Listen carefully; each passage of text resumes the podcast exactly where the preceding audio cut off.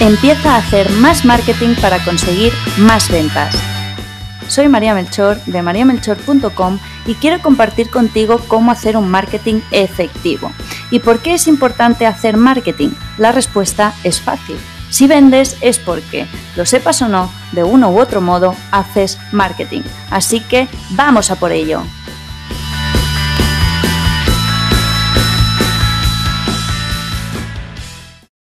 En el episodio de la semana pasada compartí mi punto de vista sobre la situación actual y di algunos consejillos para hacerle frente.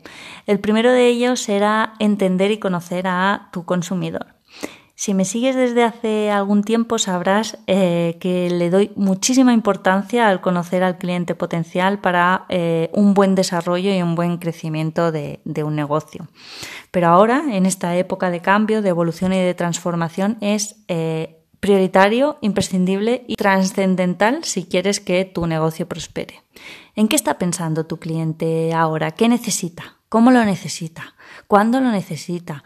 Eh, ¿Quieres seguir consumiendo tus productos y contratando tus servicios tal y como lo hacía hasta ahora? ¿Utiliza o está utilizando los mismos canales y de la misma forma que hasta ahora? ¿Cuáles son sus motivadores de compra? ¿Han cambiado? Etcétera, etcétera, etcétera. Debes darle respuesta, o mejor dicho, conseguir respuesta a esta y otras preguntas para guiar y orientar correctamente la estrategia de tu negocio. Y déjame que me ponga un poco seria y que te diga una cosa. De nada sirve em, cerrar los ojos o mirar para otro lado y pensar que volveremos a la normalidad en, en poco tiempo, porque no va a ser así. La economía, la política, la sociedad y todo en general se está transformando y lo va a continuar haciendo. Así que es el momento ahora más que nunca de escuchar a tu mercado, de escuchar a tu cliente y pivotar tu negocio para adaptarte a este nuevo entorno, a esta nueva situación y a tu nuevo cliente. ¿Cómo puedes empezar a conocer a tu cliente? Pues te voy a dar cuatro recomendaciones súper sencillas pero muy efectivas. Primero, habla con tu cliente y escúchalo. Si estás en redes sociales, si tienes un blog, eh, si sigues contando con tus clientes o aunque ya no cuentes con ellos, eh, pregúntales Pregunta cómo están, cómo se encuentran, eh, conoce la situación que están viviendo, cómo lo están afrontando, etcétera, etcétera, etcétera. ¿Y cómo puedes hacer esto? Pues mira, facilísimo, o sea, cero complicación. Llámales, envíales un mensaje, escríbeles por redes sociales, utiliza las opciones que ofrecen las redes sociales para interactuar con ellos. Está habiendo un incremento importantísimo en el uso eh, de, las mismas, así que investiga y analiza qué es lo que está haciendo tu eh, cliente, cómo se está comportando, qué le está gustando, qué no.